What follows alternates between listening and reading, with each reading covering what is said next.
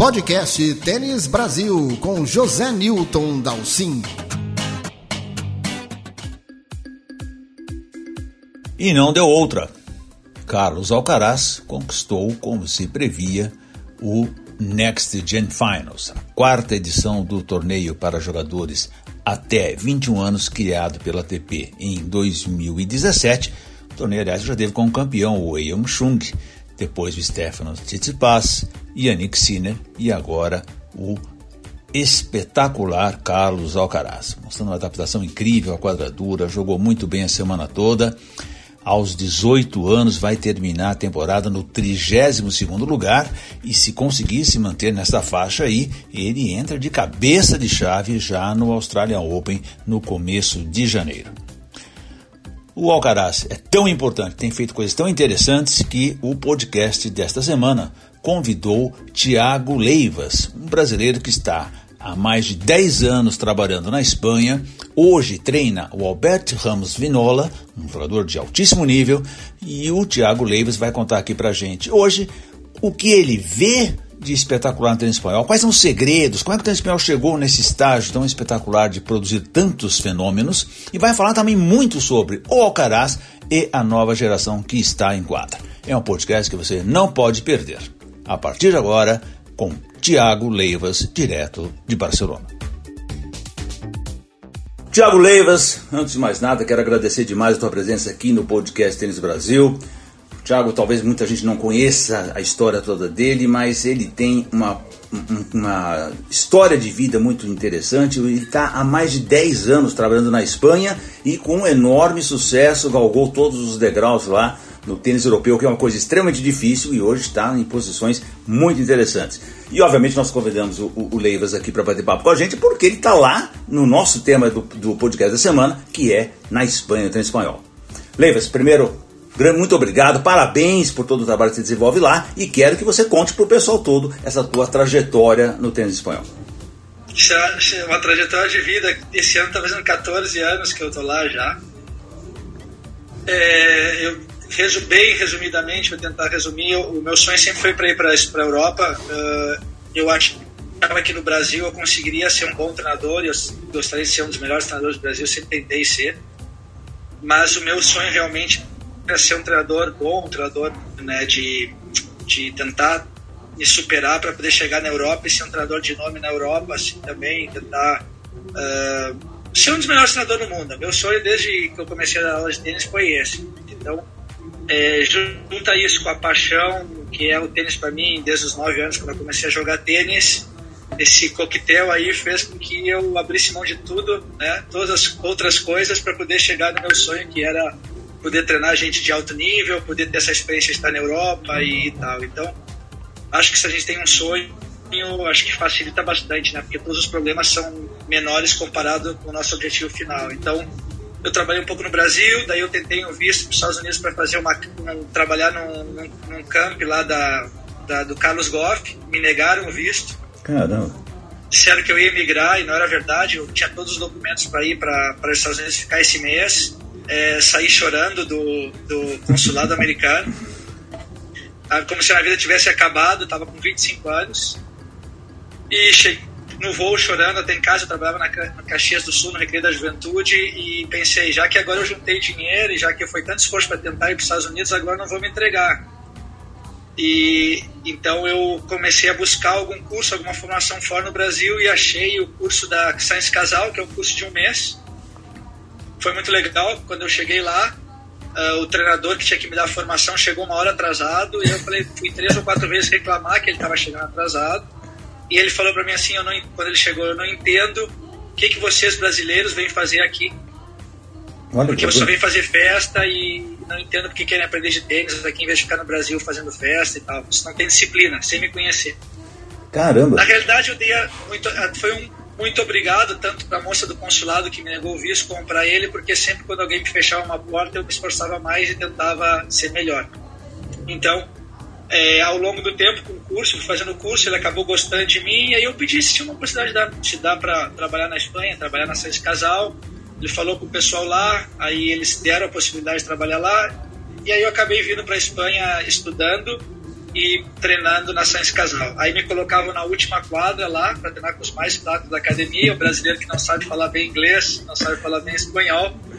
E, e assim foi indo. Então, como cada vez que eu, eu, trabalhava seis horas por dia, mais ou menos, que era o horário da Science Casal, e as outras quatro, cinco horas eu estudava, estudava inglês, estudava espanhol, estudava tênis e fui tentando subir com o meu objetivo louco de tentar ser um treinador muito bom uh, ah, para poder no futuro também sempre tinha esse objetivo atrás da né, na memória dizendo que eu quero também retribuir para o tênis brasileiro. E aí foi indo eu fui trabalhando fui, fui conhecendo fui trabalhando um pouquinho mais fui pegando alguns jogadores um pouquinho melhores treinando alguma experiência ali de algum quadro de Roland Garros é, trabalhei com vários juniors bons na academia e tal e aí chegou um momento que e uh, eu cheguei um pouco no meu teto na Science Capsal, que eu tinha treinado meninas que tava, uma menina estava passou o quadro de Roland Garros, estava 150, eu estava ajudando a trabalhar ela, tinha outros juniors que estavam lá, algumas meninas, vários que jogavam lá e a gente trabalhava junto. Né? Na Science Casal tu não tem um jogador, né? Nesse grupo tu uhum. trabalha com vários. Daí eu me lembro que eu falei com, ele, com o Emílio Sanches e perguntei para ele, Emílio, tem como tu me colocar é, para trabalhar com algum jogador que está um pouquinho mais na frente de ranking, para pegar sua experiência, algumas semanas por ano, porque eu quero seguir crescendo eu acho que eu já fiz várias coisas na academia muito boas, mas eu queria. E, e daí a academia não tinha naquele momento também tantos jogadores. Ele falou: Thiago, agora não dá, não tem como, a gente não tem como te colocar. Tem um ou dois jogadores que já estão com os treinadores e tal, não sei o quê. Então daí eu acabei uh, é, pensando em uh, sair da academia. Então já tinha um dinheiro guardado, eu morava lá, duas dificuldades, morar na academia dois anos e meio é, comendo lá tudo, né? Mas deu para ajudar um bom dinheiro. Falei, vou embora, vou sair daqui. Aí eu falei para mim, eles não gostaram, ficaram pouco bravos, porque também eu trabalhava lá, trabalhava bem e tal. Eles nunca gostam que o treinador saia da academia também e tal. Mas aí eu fui para Paris, fiquei lá dois meses morando lá, conheci a Motoglu, conheci a Federação Francesa, conheci o antigo Lagardère, que era um time bem forte lá de jogadores franceses.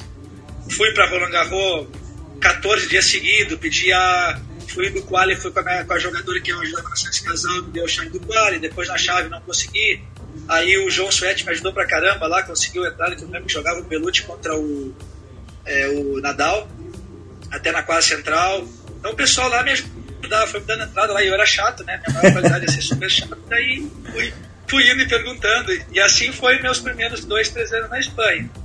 Daí eu voltei para Barcelona, por esses dois meses, comecei a trabalhar com, com, com, alguns jogadores lá, algumas meninas, jogador, jogador russo, comecei a trabalhar com jogadores espanhóis e tive um pouco de, de sucesso nesse caso. Eu tive, fui bem assim que teve um ano que eu tinha quatro jogadores entre os dez da Espanha juvenil.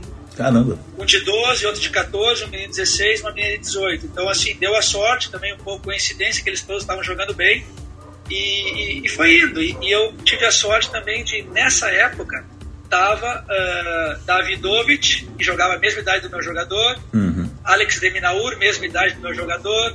Então eu acabei pegando toda essa turma, que é Kimanovic, que está jogando, deve estar tá 60 agora, Popirin, que está top 100 também agora, é Mute, que está top 100. Né? Então uma turma muito grande assim de, de, de jogadores que a gente enfrentava. E no último, último ano que eu treinei esse jogador, que estava com 18 anos antes de ir para os Estados Unidos, a gente jogou contra o Carlos Alcaraz. Olha só. E aí já era um pouco promessa, só que eu falei, pô, mas promessa, 14 anos e tal, não sei o quê, vamos ver, né? Vamos ver como é que joga. O jogador tinha 3 anos mais que ele. E o jogo foi 7-5, 7-6 pro Carlos Alcaraz. Caramba. E o jogo foi duro, logicamente, porque tinha 3 anos menos. O jogo foi todo o tempo duro, só que nos pontos importantes, o cara fazia uma mágica e ganhava o ponto. E era 6-5, 15, 40, e aí ganhava os dois pontos. E aí era break point para fazer o saque, quebrar o saque do Alcaraz, e aí quebrava o, o ponto. E assim, eu me esqueci de contar que nessa idas e vindas depois que eu saí da Santos Casal e voltei para Barcelona, eu consegui trabalhar na, no Ferreiro duas, três semanas fazendo um curso lá, uhum. conheci bem o Joff Porta, fui na Boletieri, então na Tênis Val, que é a academia do Punch Alvarim, então fui em várias academias, sempre tentando copiar um pouco dos outros para poder melhorar o meu, o meu sistema de treinamento também. Então aí foi nessa, nessa fase de ter esses, esse, jogador, esse jogador que foi para os Estados Unidos depois. Comecei a treinar uma menina que também é sempre as melhores da Espanha, ganhou dois Future na Europa, jogava bem, tinha 18 anos também. E aí no começo de 2009, 2019, o Marcelo Demoliner me convidou para viajar com ele é, os torneios, né? E daí a gente fez uma, uma, uma gira de torneios muito legal todo ano, e que acabou eu trabalhando com outros jogadores de dupla também, os parceiros do Demo a gente jogava, ajudava, trabalhava com eles, me contrataram também. E aí a gente foi até que começou um pouco o Covid, né? Então a gente sempre teve uma relação muito legal, eu e o Marcelo, desde pequeno, desde que ele tinha 12 anos. A gente está sempre em contato. E, e aí a gente viajou bastante, viajou mais ou menos uns, uns dois anos, acho que um ano e meio, dois anos. E aí no final do, do ano passado, o treinador do Alberto Ramos Miolas me escreveu, que é o treinador dele que está com ele desde os 12 anos de idade, e me convidou para trabalhar algumas semanas com ele. E a ideia era começar fazendo oito semanas por ano, e a gente fez 20 semanas.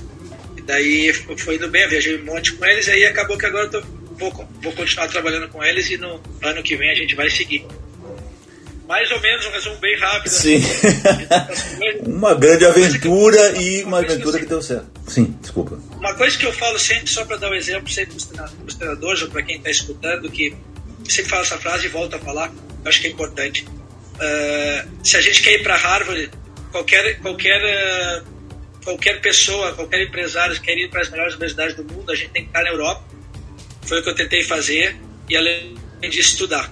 Mesmo trabalhando com tênis, eu estudei, fiz várias especializações, estudei várias coisas extra, cursos, para que a experiência de quadra com jogadores me ajudasse, mas que eu pudesse trazer outro tipo de informação que te dá a base teórica. Tem muita gente que fala que, uh, que o mais importante é a prática, a experiência, ter jogado, ter viajado, ter treinado. Logicamente, essa parte é importantíssima. Mas hoje em dia, com a riqueza de informação que a gente tem em vários domínios, como é, estatística, neurociência, parte psicológica, gestão emocional, uh, biomecânica, etc., na minha opinião, é fundamental ter estudos, ter estudado, para poder complementar mais o trabalho da experiência da quadra. Ah, sem dúvida alguma, né, Leivas? Porque o, o treinador, ele é, ele é um, tem que começar, tem que começar a ser psicólogo, né? Tem que entender a pessoa que está com você, tem que entender os momentos que ela passa, né? E, o jogo de tênis é uma coisa extremamente difícil, extremamente maluca, né? Dizer, grandes eh, altos e baixos. Então, você tem que compreender a questão física que está por trás disso, do desgaste, quer dizer é realmente é uma tarefa difícil. Eu acho que vocês, treinadores, são verdadeiros gênios né, para conseguir controlar tantas, tantas dificuldades simultaneamente. Né? Com certeza. Mas, Leivas, me conta um pouquinho. Eu quero saber, até porque a gente está focando muito no Alcaraz, uh, qual é o segredo do tênis espanhol? Se é que existe um, um, único segredo? Quer dizer, como é que eles fazem tantos jogadores? De onde surgem os jogadores? Até porque se comenta que a Real Federação Espanhola, que é a entidade máxima, que é a CBT aí da Espanha, uh, ela não ajuda tanto assim como as pessoas imaginam. Dizer, ela não põe tanto dinheiro, ela não põe tanta estrutura e que muito do tênis espanhol depende desse treinamento, justamente da onde você passou em vários deles aí, né? E há dezenas de centros de treinamento na Espanha. Os jogadores Uh, grandes tenistas espanhóis estão sempre envolvidos diretamente no tênis, né? Então, certamente, são muitos deles passam na mão dos grandes nomes, né? Também aí Ferreiro, o, Sérgio, o Emílio Sanches, tem todos eles de uma certa forma estão envolvidos. Então, conta um pouco pra gente como é que funciona essa estrutura do tênis espanhol e como é que surgem tantos nomes interessantes assim. É, o, na realidade, até essa última geração de Jalma Munar, menos jogadores de menos de 25 anos. Uhum. Jaume Munar, Taberner, Pedro Martinez, são jogadores que estão ali perto do 100. É, Davidovich está melhor, Davidovich está com 40 e pouco, se eu não me engano. Tem também, tem, Davidovich tem 22 anos, Carlos Alcaraz, que é mais novo, mais novo. Uhum. Vocês estão me esquecendo alguns dos que estão no top 100. Se a gente pegar comparativo nos últimos há dois anos atrás, há cinco anos atrás, há dez anos atrás, na realidade, se a gente tirar o Alcaraz, é a época, do, é a época da história do tênis espanhol mais fraca Sem dúvida. dos últimos 20 anos. Porque jogadores de 25 anos para baixo, quando a gente pegava, por exemplo, Albert Ramos, Pinholas, que estava já com 22 anos, já, já era top. Haviam vários jogadores que acabaram subindo, numa idade até às vezes mais, mais jovem, e, e subir, e, e tinham mais jogadores saindo de baixo para poder se formar. Então, um pouco de sorte aconteceu que, que, que Deus disse: o tênis espanhol está indo um pouquinho para baixo, ele está indo um pouquinho, saindo um pouquinho do, do, nível que era antes. Hum. Vamos colocar um cara aí para brilhar esse esporte novo, e aí o dedinho de Deus que eu falo, né? Uhum. para mim é totalmente. É, é, para mim, o treinador, sempre falo isso, conto com a experiência dos jogadores. O treinador pode ajudar 5%, 10%, talvez 10% seria muito que o treinador pode fazer para um jogador, no alto nível. A grande diferença, 90%, é o jogador. Então, Carlos Alcaraz, desde os 14 anos, ele já era um gênio. É, já tinha, nesse torneio que ele perdeu com o meu jogador, o cara da IMG, que está sempre com ele nos torneios, né? que é o Molina, ele já estava assinando contrato, estava o pai dele junto, estava assinando contrato, estava na nossa frente lá também, já tinha Caramba. contratado ele para ser da IMG. Então mostra que ele já era um diferencial, né, gigantesco, né? Então assim, no caso do Carlos Alcaraz é um talento fora da curva, na minha opinião, uhum. minha opinião pessoal. Thiago Wilde, um grande exemplo também, talento fora da curva também, outro outro cara fora de série, um gênio, joga é, impressionante como tem outros, como tem outros uh, jogadores desse nível. O que, que eu, na minha visão de fora, como treinador que está viajando, mas como, como treinador que estuda, tênis espanhol nos últimos 15, 20, talvez 25 anos foi a melhor escola, melhor treinamento, os melhores jogadores foram o tênis espanhol. Só que o tênis espanhol, isso prejudicou eles um pouco, na minha opinião. Que muitos deles, dos treinadores que trabalham lá, acabaram se uh, conformando ou acomodando que esse é o sistema, esse é o segredo do tênis, nós vamos jogar dessa maneira. É, e não vamos trazer tanta informação externa e não vamos buscar tanto fora e não vamos é, trazer outras informações para o nosso sistema de, de, de, treinamento.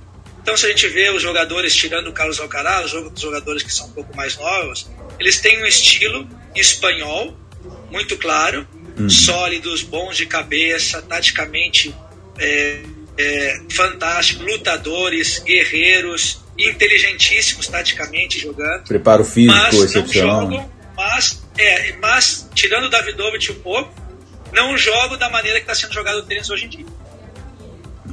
Então, quando trazendo o um exemplo da, da, Federação Canadense, quando o pessoal fala que a Federação Canadense é muito boa, a gente tem que pensar que o Félix ou o, o Chapovalov, são jogadores que foram forjados há 10, 15 anos atrás. Porque hoje eles têm 22. Sim.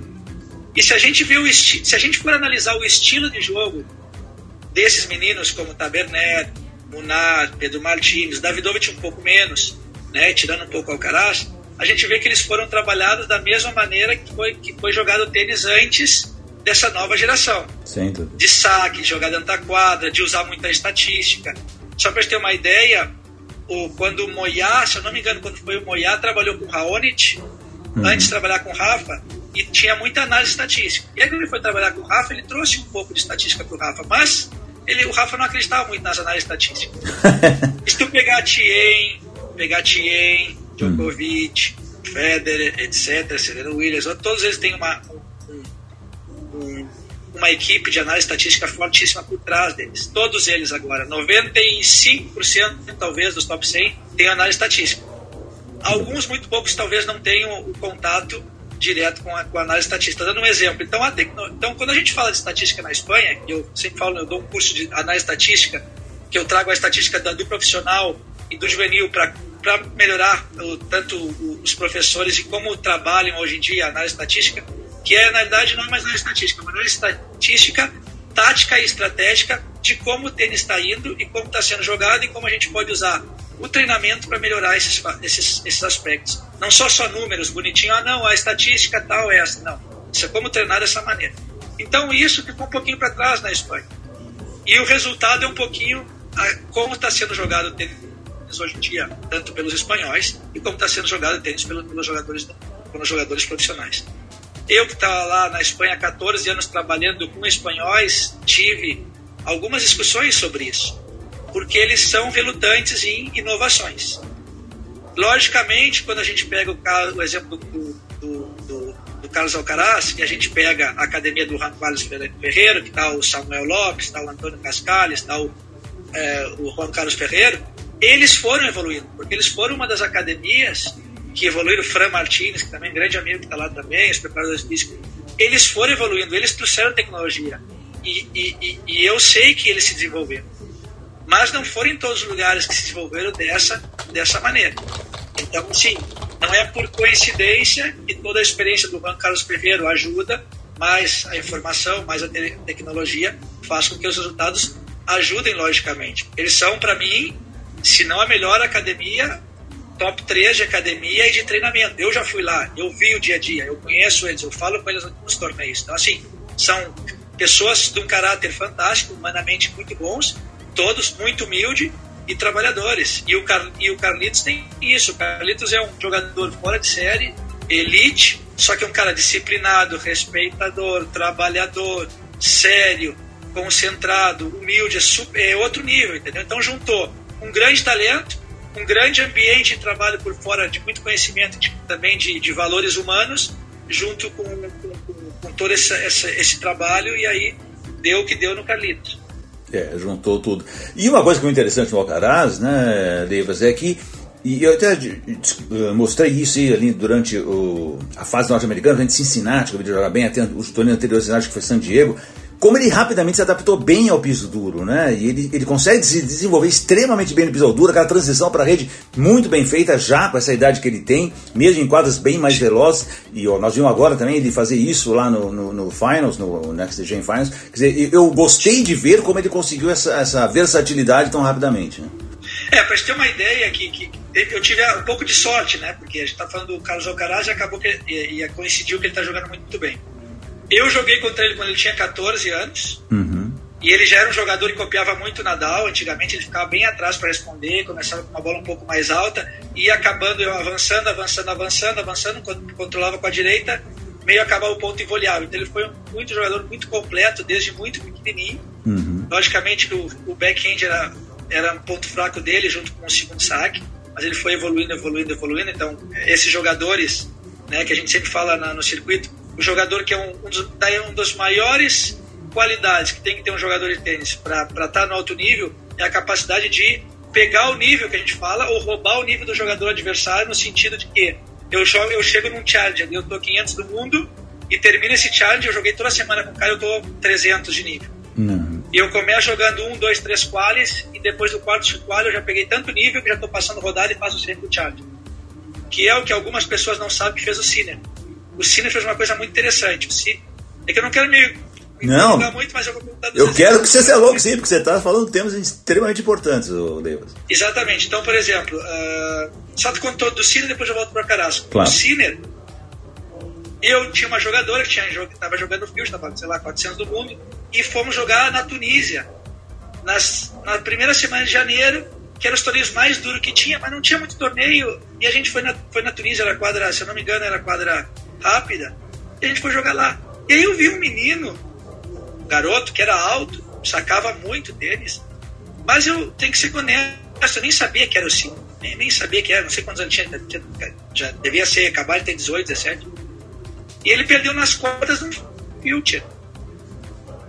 E eu falei para ele assim, cara, tu joga muito bem tênis, cara, segue, tu vai jogar bem, mas não porque eu achava que ele ia ser top 10, não uhum. vou ser falta modéstia, não pensava, não pensava nada, só achei que ele tinha perdido, ele tava bem triste. Eu achei que ele ia jogar melhor que o quarto de final de um field, né? Não imaginei que ele ia ser 10 no mundo, 20 no mundo.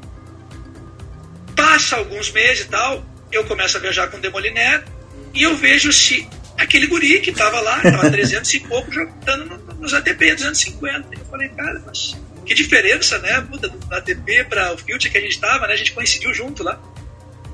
E aí o que, que ele fazia com o Piatti, que é um dos melhores treinadores para mim também, da, da, história, um grande exemplo deles, treinou vários jogadores bons. O Piatti, mesmo ele sendo 300 do mundo, levava ele para assinar os quali dos Challenger, para ver se ele entrava, mas colocava algumas semanas em jogar todos os dias com um cara que estava 100, 150, 200, 80 e tal, e pedia. O que, que o Guri fez? Em seis meses já estava sei lá, 40, 50 do mundo, 60 do mundo. Ele pegou o ritmo, como eu digo, roubou o ritmo, né? Sim. Ele se adaptou ao ritmo, ao nível desses caras rapidamente. Lógico que ele já era muito bom, ele já era um do mundo, era top júnior.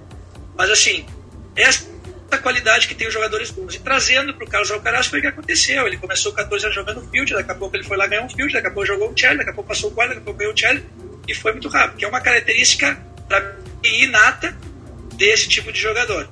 É, então, assim, esse ano a gente treinou com ele. É, a primeira vez que entrou com ele foi em abril, em Marbella. O Ramos estava treinando com ele, entrou com o Ramos. E era impossível ganhar dele no treino, porque no, no caso do, do, estilo de jogo do Alcaraz, era um pouco criptonita para o estilo de jogo do Ramos. Sim. E o Ramos estava jogando bem naquela época. Só que era bem criptonita. Até que a gente conseguiu achar um pouquinho o buraco, dizer, ah, a gente tem que jogar por aqui no Alcaraz. essa jogada, porque senão a gente não consegue ganhar. Mas assim, primeiro set tomou pau, segundo set já foi 7-6, né? E o Ferreira até elogiou o Ramos, porque, claro, as qualidades do Alcaraz, com 18 anos, jogando com o Ramos, que tem 33, e o jogo foi super difícil, o treino foi difícil. Então, assim, tanto ele como Casper Ruud, como Cameron Norrie, que foi gente que treinou todo esse ano. Cameron Norrie estava, não sei, 50 e poucos do mundo, treinou com a gente é, em abril. A gente não imaginava que ele estava, agora está 12 do mundo. Sim. Casper Ruud, a gente ganhou 6-1 no treino em Marbella. Não viu a bola o Casper Ruud. não imaginava também. Ele perdeu, porque, se eu não me engano, ele perdeu pro Carlos Alcaraz no, no, no, em Marbella. Uhum. Aí o Carlos Alcaraz perdeu, acho que foi na C, acho que perdeu pro. Nem me lembro agora, me perdi. Aí o Carlos Alcaraz perdeu na semi, eu acho, se eu não me engano. E. Mas assim, os caras subiram muito rápido. Então, depois a gente voltou a treinar no Winston Salem, na gira americana, que eu fui com o Ramos. A gente treinou com o Carlos Alcaraz também na quadra rápida. E foi legal que eu falei assim pro Ferreiro: Ferreiro, escolhe os exercícios hoje. Hum. Por quê? Porque às vezes o treinador está sempre viajando com o jogador, dá 24 jogadores, os exercícios começam a ser repetitivos, por mais tu tente mudar. Claro. Então a gente fez um treino bem legal, um treino de controle um pouco variado e tal, e, e foi um treino já que tu via que o guri já estava voando ali. Foi antes do US Open, foi a anterior. Não. Ele jogou, o Estensado perdeu, perdeu não sei que rodada, não sei se é, lembro agora se é a quarta ou semi, né? Então assim, essa experiência de estar vendo a progressão desses três jogadores foi, foi impressionante, porque tu não consegue controlar, porque é totalmente ilógica. Tu não, não tem a lógica assim, o cara vai subir, tá, ou como o caso do Thiago Wilde ano passado e ganhou o Chile. São, hum. Esses caras são tão fora da curva que eles sobem exa, muito rapidamente. Né? Aproveitam um determinado momento e, e agarra aquele momento, né? Exato. Outro exemplo que eu tenho acompanhado também de perto o Matheus Putinelli, que é um menino também que também subiu muito, que fez um monte de resultado rápido. No caso da Bia também, que saiu, sei lá, saiu top 100 já não sei quantas vezes conseguiu voltar. São jogadores que têm algo mais que, que, que, que, que para minha opinião, o treinador não, pode, não consegue ensinar esse tipo de coisa. A gente pode ajudar tudo, trabalhar, trazer informação, mas são coisas que no momento ali do 5-5 na negra é o que faz o eixo, é o que faz a dupla falta, né? E aí o treinador não joga. É verdade. Conta um pouquinho aí também desse trabalho teu com o Albert Ramos, o Leivas, que é uma experiência sua ali no top, né? Que você está viajando Sim. no circuito no top. Como é que é essa experiência aí que você está encarando? Cara, eu diria que talvez ele seja o top 3 de, de tratamento de. Não sei as palavras, me esqueci em português, mas de tra, tra, tratamento humano no sentido como ele me trata e como o grupo de trabalho nos trata. É, quando, eu, quando eles me convidaram para ajudar o Alberto Ramos em algumas semanas, que iam ser bem pouquinhas, era duas semanas da pré-temporada e depois fazer dois ou três torneios, né? Até que chegou que em abril eles pediram para fazer todo ano com eles e a gente trabalha todas as semanas juntos. Se tá o José com ele, eu tô vendo jogos. Se o José tá em casa, eu, ele tá me ajudando com jogos, a gente faz a tática junto. Então, assim, eu conheci ele já, porque é de Barcelona e tal, e o José falou: traz, o que tu acha que eu poderia ajudar no Ramos? E eu fiquei, eu fiquei lá sexta, sábado domingo, 10 horas por dia, olhando ele jogar e anotando ele jogar. E eu anotei umas 15, 20 coisas. Falta modéstia, quem sou eu para dizer que o Albert Ramos foi 16 do mundo, tem que melhorar 15, 20 coisas. Até eu tava lendo isso, porque eu, a gente fez agora, a gente preparou para a temporada de 2022, que agora começa no final do mês. Então o que a gente faz? A gente pega todos os aspectos, tático, técnico, mental, etc., avalia como é que foi o ano, avalia como é que foi os últimos meses, coloca o que a gente quer melhorar para o próximo ano eu fiz a mesma coisa. E quando eu cheguei para conversar com você, ele foi super aberto de discutir comigo a minha opinião. Ele não falou, não, não, isso eu não quero, isso não vou fazer, isso não dá. Não, vamos fazer o seguinte, tu vai para a quadra com ele, a gente vai experimentar algumas semanas, ver se ele gosta, ver se está bem, e tu fala tudo que tu quiser para ele. Uhum. E eu, sem medo, falei, cara, vai me demitir na segunda semana, mas eu vou falar. eu, não, eu nunca tive essa, com nenhum jogador, eu nunca tive essa preocupação de querer agradar para o cara me manter no trabalho e aumentar o meu currículo. Eu sempre falei que tinha que falar, sendo bom ou ruim, na cara. Muitos gostaram, muitos não gostaram, mas eles sempre souberam que eu sou uma pessoa de confiança e que eu vou fazer tudo para eles melhorarem. Mas eu não tenho medo de falar o que eles estão fazendo errado. Então, quando eu comecei a ajudar, foi muito legal, porque o primeiro dia que a gente foi, foi treinar com o Ramos, ele estava treinando na pior quadra do clube, uma quadra esburacada, uma merda quadra, desculpa a palavra, horrível a quadra, bola usada.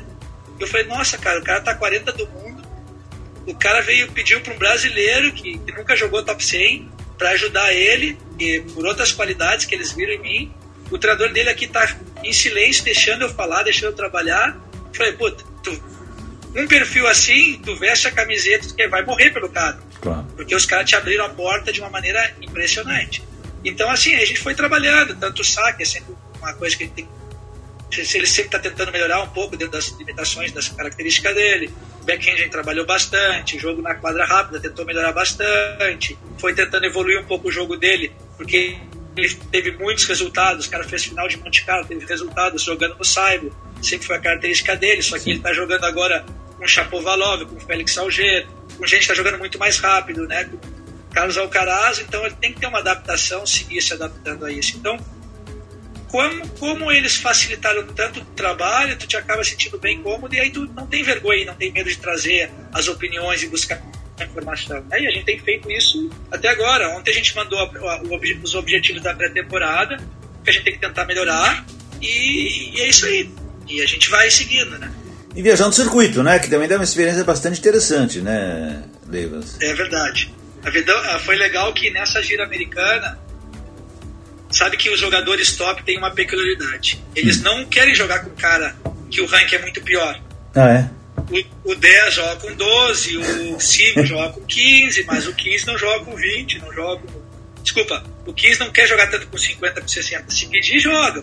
Não tem claro. problema, mas ele joga nos grupinhos de rank, né? O cara que tá 40 a 50 joga nesse grupo, de 35 a 60 e tal. E quando eu fui para para esse torneio dos Estados Unidos, eu pensei, eu vou tentar jogar com o máximo possível de jogadores é, top.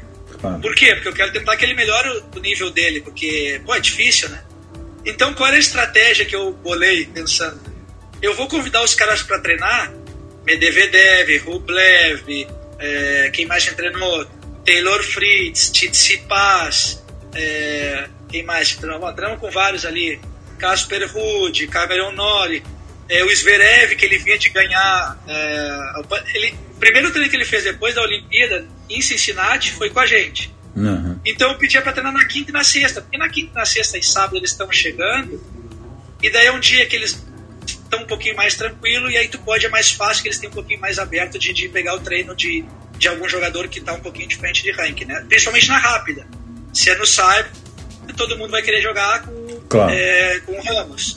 É, se é na rápida, tu quer jogar já com o Rublev, né? Então, assim, foi legal que durante a semana a gente entrou com vários caras. E aí foi uma história legal que nós estávamos na quadra central de Cincinnati treinando com o Zverev e eu perguntei para ele assim, é, Sasha, tu tava perdendo primeiro set na final, é, desculpa, na semi, né, que jogou do Djokovic, até semi, esqueci, é, na semi, semi né, é, jogou o carrinho na final, é isso? É, depois o Djokovic disputou o bronze com o carrinho e perdeu também e Zverev ganhou a final, isso. Zverev do, do, do, do Caixa Nova na final, exato, tinha esquecido.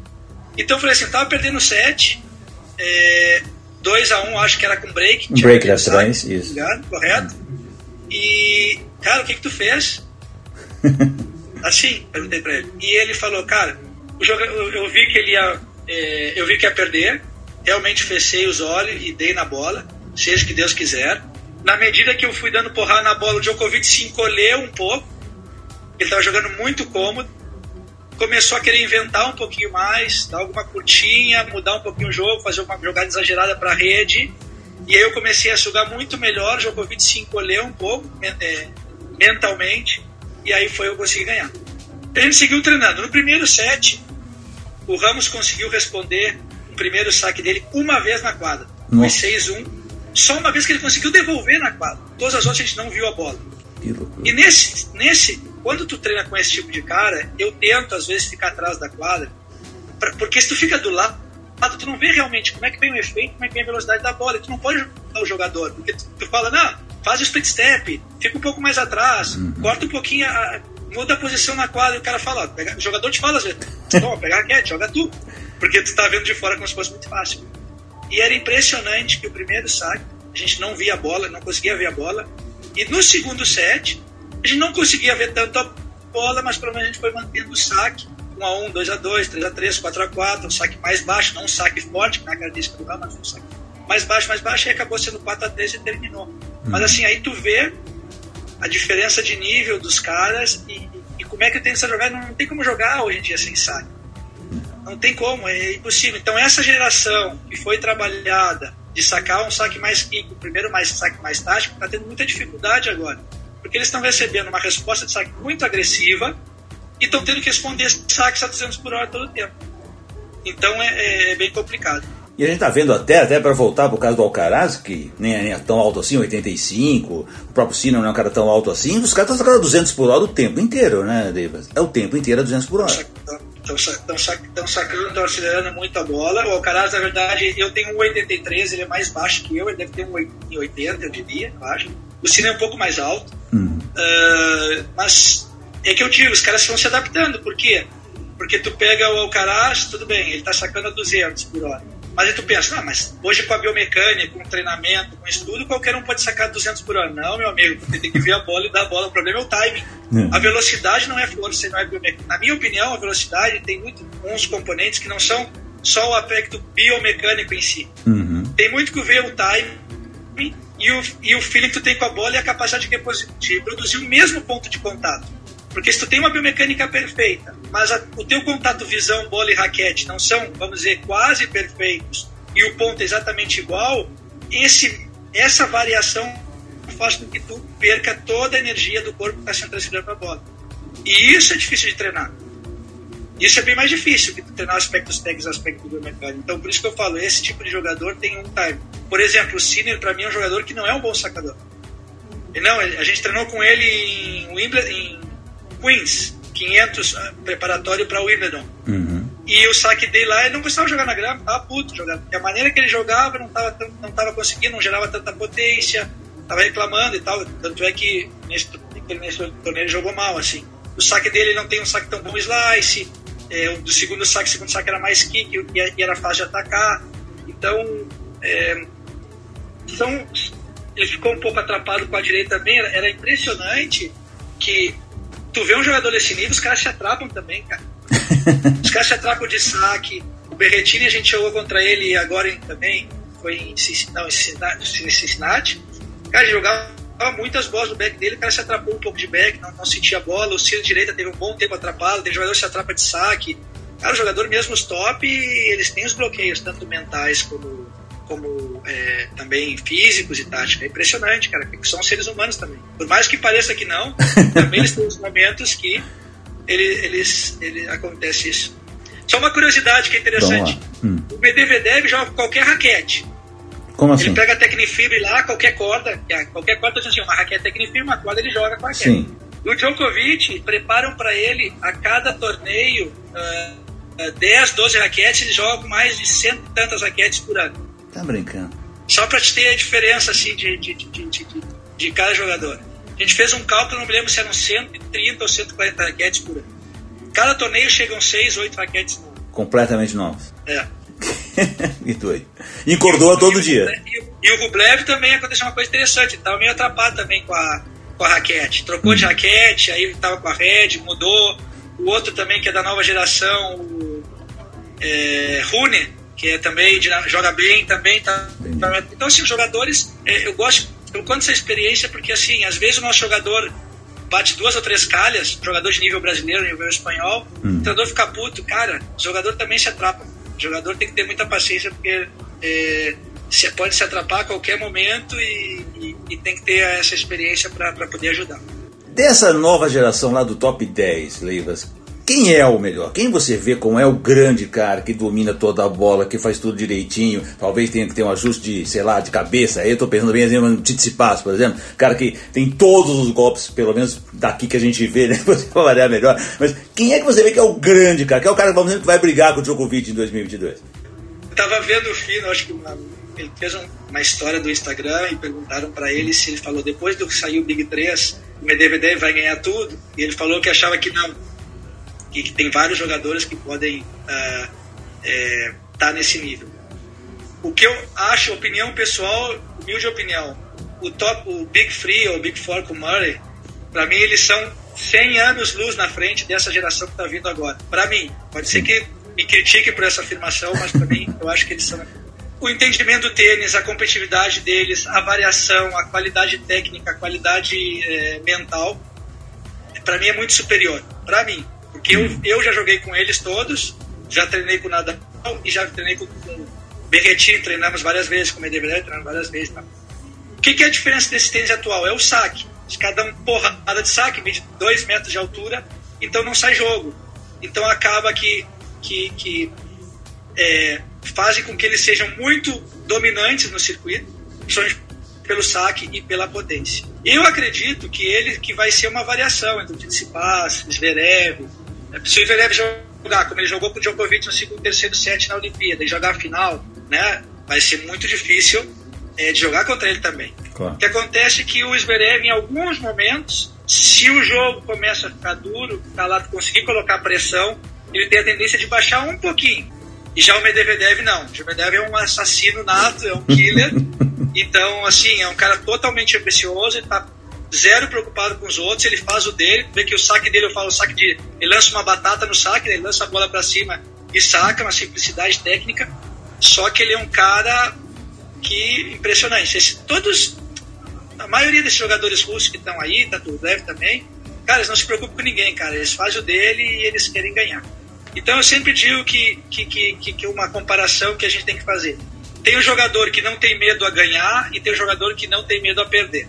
A maioria tem medo a, não tem medo a perder, quer dizer, quando o marcador vai vai vai tá perdendo, tá em desvantagem, joga melhor. Mas os tops, top, os grandes jogadores, eles não têm medo a ganhar. Então, se eles puderem, eles se aniquilam. Que é o caso do Rublev, desculpa, o caso do Carlos Alcaraz, quando jogou com o Tsitsipas, o Tsitsipas se encolheu um pouquinho, sentiu a pressão e o, e o, e o Alcaraz não se cagou. E geralmente nessa situação, tu vê que vai ganhar, tem o medo a ganhar e tal. Então os grandes jogadores não têm medo é, a ganhar. Então assim, eu acho que esses três, quatro jogadores que vão estar tá dominando, acho que vai ser um pouquinho mais legal por causa disso, porque vai ser mais, é, vai ser, vai ter mais variáveis. Talvez no Cyber seja um pouco mais dominante, se a volta do Tien, que é um cara bem dominante no Cyber, vamos torcer que ele que ele volte. O caso Alcaraz no Cyber também vai ser um cara bem perigoso. O Casper Ruud é um cara que também no Cyber vai mudar um pouquinho, porque esses jogadores que a gente falou, como o Medvedev, tem dificuldade de jogar no, é, no Cyber. É, o Rublev não é um jogador tão nato do Cyber. Então são outras características que eu acho que vai igualar um pouco mais. Mas penderia pelo, eu iria pelo normal, que é o Tsitsipas, Medvedev, Zverev, é, acho que o Cine na quadra rápida também é bem perigoso. Então, essa turma toda que está aí, eu acho que vai ser mais. Mas por que, que eu acho que o Big, Big Four com o Murray é diferente? Porque o Murray tem cara, o Murray tem prótese no, no quadril. Incrível. Né? O cara tá com 38 anos e o cara ganha desses caras, cara.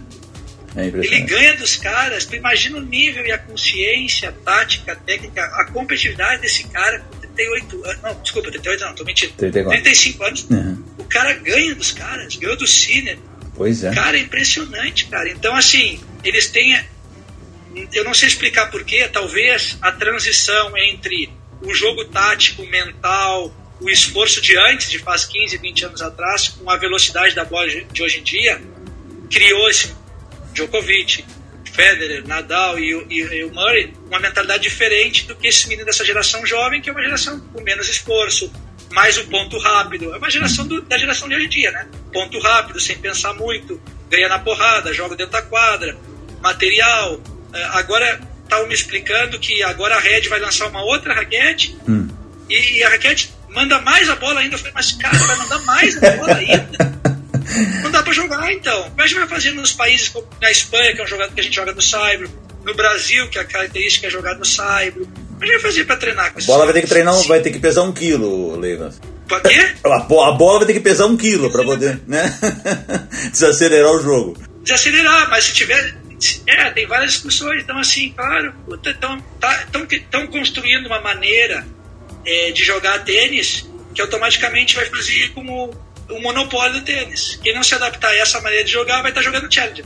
Infelizmente. Pois é, a gente vê hoje em dia o Zverev forçar até segundo saque, né? O que ele tá forçando segundo saque é uma coisa impressionante. É. Não, a gente jogou com ele no S Open, né? A gente tinha treinado com ele, não viu a bola. E esse dia o Ramos jogou bem mal, né? A gente jogou na, na quadra central, diferente as condições, quadra grande e tal. E não conseguiu jogar, cara, não deixou jogar, não tinha como. A gente não conseguiu também, a gente não teve a competência de fazer o jogo ficar 3x3, 4x4, 5x5. Ele fazia uma dupla falta, uma resposta dentro. Aí, aí, sabe, essa gente não conseguiu também. E é impressionante, não dá pra jogar. É. No caso do jogo com o Berretini, a gente teve em todo jogo cinco breakpoints. Caramba, teve um. Dois foram ace. um, um foi um segundo saque que o Ramos quis jogar a bola na quadra, foi um pouquinho para trás, jogou a bola no meio, foi o winner do cara, e mais dois outras bolas que a gente não conseguiu escolher. Cinco breakpoints em três sets de duas horas e meia de jogo. Não é tênis, né? Não, não é. Quem jogava 20 anos atrás, eu fico imaginando que Kirmaí, Paulo Creto, toda essa geração que jogou vendo tênis de hoje em dia, falou assim, cara, é outro tênis. É, é outro esporte. O Berrettini é saque forehand, assim, absurdos, né? Saque for, saque for é, hand. Saque, não tem, cara. Tem como jogar com os caras. Mas outro dia eu até estava brincando, Leivas, não sei se você jogou, veio bastante o Fernando Gonzalez jogar, mas eu acho que o Berrettini está chegando no nível de forehand do Gonzalez, porque ele bate de qualquer ponto da quadra, winner. Isso é muito difícil de fazer, né? Ele foge e faz winner. Eu, eu, diria que o Gonçalves era melhor ainda. É, não, eu ainda acho o Gonçalves melhor, mas ele está chegando nesse nível, rapaz. O Berrettini, claro, mas também tem que ver uma coisa. Se tu saca 200 por hora, a Fica bola fácil, geralmente né? vem desacelerando. Então é muito mais fácil de tu poder gerar potência. Né? Então, claro, aí é uma, é uma facilidade. Tu vai jogar com o Rublev, a gente joga com o Rublev. Cara, qualquer bola ele é, é, bomba no canto. Tu tem que atacar antes, porque senão é, é, bomba no canto, é difícil jogar. Então, tá, então esse nível tá tão alto, só que eles conseguem meter a bola na quadra. Eles estão acelerando, mas a bola tá entrando. Então, cara, como é que vai ser o nosso tênis brasileiro daqui aos próximos 5, 10 anos? Como é que nós estamos treinando no Brasil para enfrentar esse tipo de tênis que está vindo agora? Como é que as crianças de 10, 11, 12, 13 anos, ou de 8 anos, estão sendo treinadas para poder chegar um pouco mais perto disso aí? Essa é a pergunta que eu deixo no ar para ver, porque eu não sei, eu não estou no Brasil, né? Eu venho algumas vezes, dou algum curso, mas eu não estou no dia a dia na quadra. Então a gente tem que se preocupar com isso, porque senão a gente vai ficar mais para trás. Tiago Leivas, para encerrar, deixa eu só falar um pouquinho desse teu trabalho que você está levando alguns brasileiros para treinar em Barcelona. Conta pra gente como é que é isso.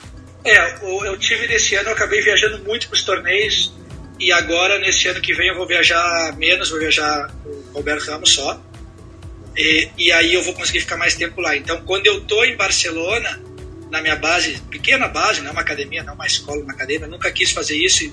meu objetivo nunca, nunca, acho que eu nunca vou mudar, nunca, nunca vou querer ter uma academia, uma escola de tênis gigante, porque eu acho que dá muito trabalho e acho que a gente já se desgasta tanto no tênis para ter que ter mais trabalho para ganhar mais dinheiro que é para trocar de carro e comprar uma casa melhor. Eu não preciso, eu não quero, não quero fazer isso.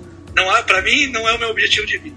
Mas a gente tem feito, é, a gente tem feito, eu tenho feito alguns cursos no Brasil, que é trazer um pouco de informação do circuito ATP, da formação tanto da Espanha, na formação que está sendo feita no mundo, é, trazer é, novidades que está acontecendo. E eu dou o curso em alguns lugares no Brasil, quando, pouquinhos lugares que não tenho muito tempo. E acaba que a gente está fazendo intercâmbio. O pessoal tem vindo, às vezes tem ficado lá em casa, tem ficado treinando comigo, e aí acaba ficando três semanas, um mês. A última vez veio o Gonçalo Fischer com cinco meninos, e aí acabam fazendo uma reciclagem, né? Uma reciclagem de tênis, uma reciclagem para o treinador, uma reciclagem para as crianças. E a gente faz um trabalho que é bastante completo, que a gente faz também treinamento mental para eles, direcionado para o tênis. A gente faz treinamento mental direcionado para os pais, a gente faz formação para os treinadores. Então a gente sai um pouquinho daquela rotina de lançar bola, fazer drill e contar a história do circuito. E sim a gente vai trazendo e passando a informação e passando a evolução um pouquinho para eles. E tem ido, tem ido bem. Não consigo aglobar 50 crianças, mas assim, a gente sempre faz trabalhos reduzir poucos treinadores, poucos jogadores, que eu acho que está indo bem. Eu acho que eles estão ficando bem contentes. Muito legal isso e o tênis brasileiro agradece que você faça isso para essa modernização, essa, essa informação, como você fala, é, é a importância da gente ter o máximo de informação, porque hoje em dia é, é, é, a moeda principal de todos os nossos negócios, né? A informação é muito importante e isso certamente vai ajudar o tênis brasileiro. Tiago Neves, infelizmente eu queria ficar aqui o resto da noite conversando com você, mas você está de férias, passeando e obviamente precisa também encerrar por aqui. Você ia falar alguma coisa eu te cortei. Queria, colocar, queria só colocar uma coisa. Uh, a gente, seria bom, né? A gente tem o Silvio Bastos, que está sempre entrevistando gente, tem tu que está entrevistando gente, o Meligene incansável na, no Instagram e nas lives e tal. Seria bom que mais treinadores, ou de renome, ou ex-jogadores, ou treinadores até que estão no circuito, como o Léo Azevedo também tem dado entrevista, falado. Acho que seria muito mais importante, porque eu sempre falo, eu sou um Zé Ninguém do tênis. Eu não joguei tênis profissional, eu não, eu joguei tênis aí no, no Brasil juvenil, eu, eu, fui no peito e na raça, estudando, me esforçando para poder ser um treinador melhor, o meu sonho. Mas assim, eu acho que tem tanta gente boa que pode é escrever um livro, escrever um artigo, dar uma entrevista, reunir, como a gente fez aquele montão de lives naquela época, lá na quarentena. Acho que a gente poderia, peço encarecidamente para os que escutarem, que é, juntos, que, que se precisarem da minha ajuda, juntos, mas em falar, passar informação, porque a responsabilidade eu que tô, tô na Espanha, o Léo que esteve na Espanha, o João Suede que está há muitos anos, o Duda, sei lá, vários. Eu não vou conseguir falar todos aqui, mas todas, uh, sei lá, Penisa que está em Santa Catarina, entre milhões de gente que estão aí. Nós somos uma responsabilidade que temos para o brasileiro melhor. A CBT com Caio Cortella, com César Kiss, o Ludiero com a biomecânica, entre outros, Elson Longo. A gente, e eu acho que pra, ainda a gente não os treinadores, a maioria, vamos dizer, na elite um pouco, na elite um pouco, né, na, na, um pouco na, em cima da pirâmide, não se deram conta que a gente é totalmente responsável pelo que vai acontecer nos próximos 10 anos do Brasil. Então eu peço encarecidamente que ajudem, vamos ajudar, não custa nada eu ficar conversando contigo uma hora, não custa nada fazer uma live, é, e não só falar experiência, mas realmente falar, ah, treinar, eu, se eu jogasse, se eu visse esse jogador né, no Carlos Alcaraz, imagina um dia fazer uma pergunta assim, tchau, o que, que tu melhoraria no Rublev? Pô, tu tem que melhorar no Rublev alguma coisinha. O que, que tu melhoraria? Trabalhar, passar esse olho clínico, passar essa experiência que, que vai ser tão enriquecedora para todos nós e para os próximos Tiagos, próximos Arthur, Pacharone, Benizas, Haroldo Suete, Bruno Wagner, Claudinho, milhões de pessoas, cristianos, entre outros tantos que eu vou me esquecer, Mário Mendonça e aí vai né, que, que sejam que, que, que incentivem para que a gente também possa, porque agora mesmo a gente tem Cristiano em Valência, o Bruno Wagner em Barcelona, eu em Barcelona, o Dani em Maiorca, acho que eu devo, talvez tenha tá me esquecendo de mais algum brasileiro que está por aí, tem algum jovem, mas assim, ó, de 20 a 30 anos, não tem ninguém morando na Espanha quase, tem bem pouquinhos, tem algum que, que veio falar comigo agora, que está em Valência, uh, não tem, cara, os caras não estão indo para fora. Então a gente está perdendo isso agora. Os treinadores, os melhores treinadores do Brasil ah, são de 35 anos, talvez 35 anos para cima. Onde é que estão os treinadores, os novos, loucos pelo tênis de 20 a 35 anos? Nós temos que chamar eles, temos que ajudar e nós temos que fazer eles vir para fora e realmente é, é, vestir a camisa, né? Sem dúvida alguma.